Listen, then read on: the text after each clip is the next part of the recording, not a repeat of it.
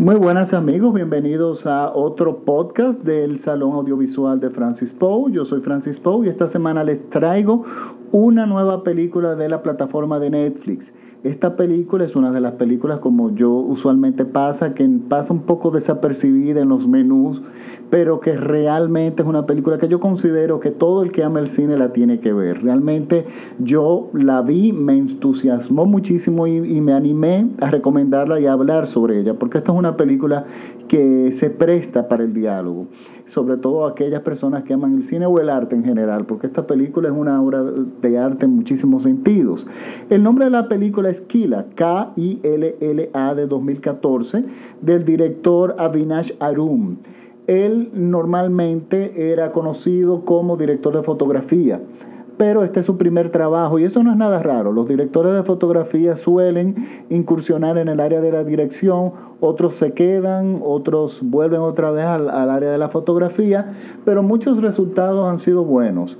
Eh, yo he visto películas dirigidas por directores de fotografía que realmente son muy buenas y esta es muy, muy, muy buena. Es un drama, no es una película musical, no es una película aburrida, pero es una película para aquellas personas que aman el arte y y aman el cine. Y la, y la historia es la siguiente.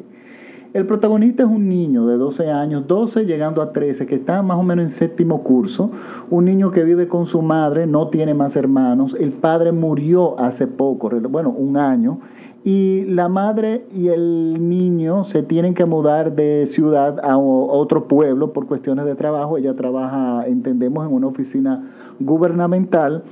Y el niño está en este proceso de duelo todavía. La madre también, pero es para la madre como no tuvo que poner el duelo a un lado para, para trabajar y mantener a su hijo, ella el duelo como adulto se le ha hecho más fácil, pero el niño se le ha hecho mucho más difícil. Primero porque tenía muy buena relación con el papá emocional y, de, compartir mucho.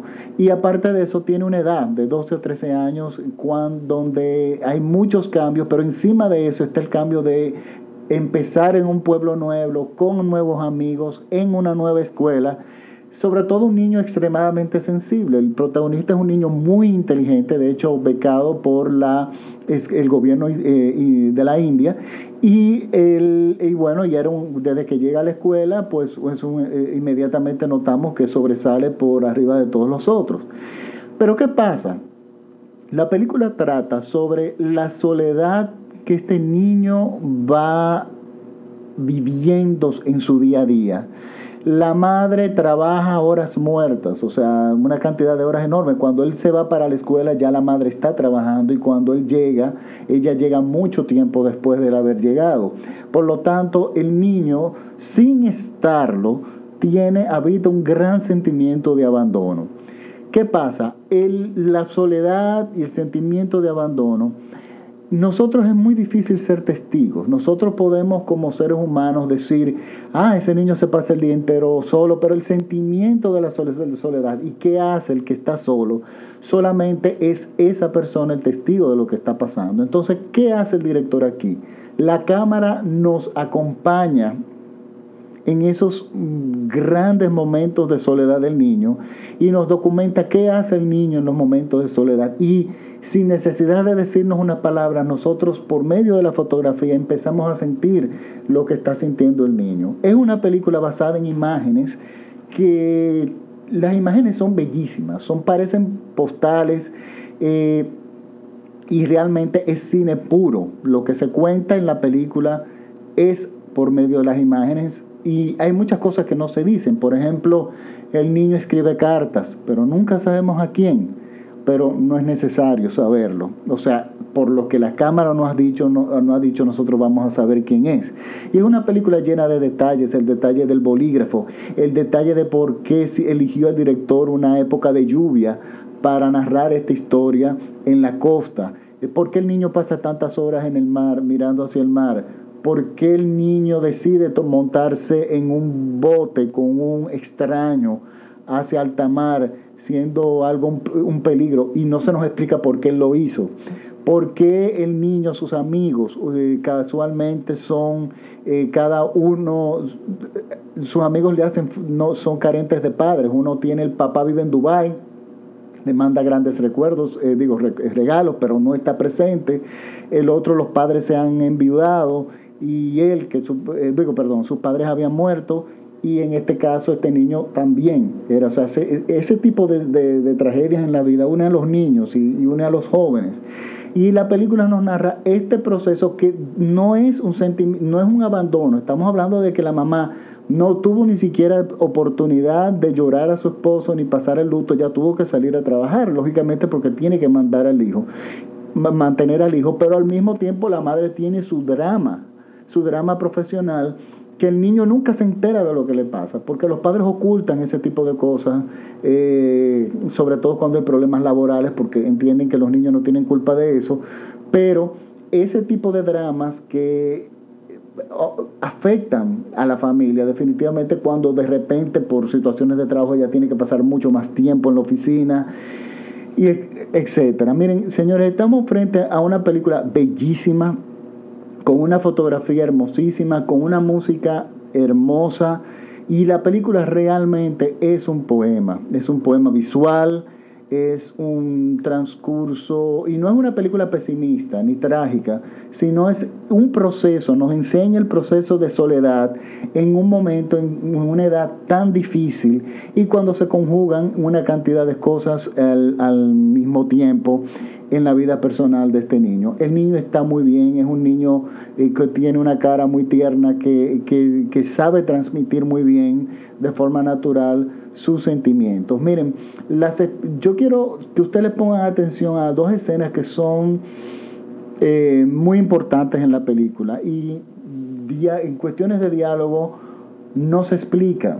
No se explica por qué eh, reacciona, de ninguna de las reacciones se explica, pero no es necesario, pero nunca se dice con palabras y no estamos acostumbrados que en el cine de hoy en día las cosas pasen y no se te expliquen.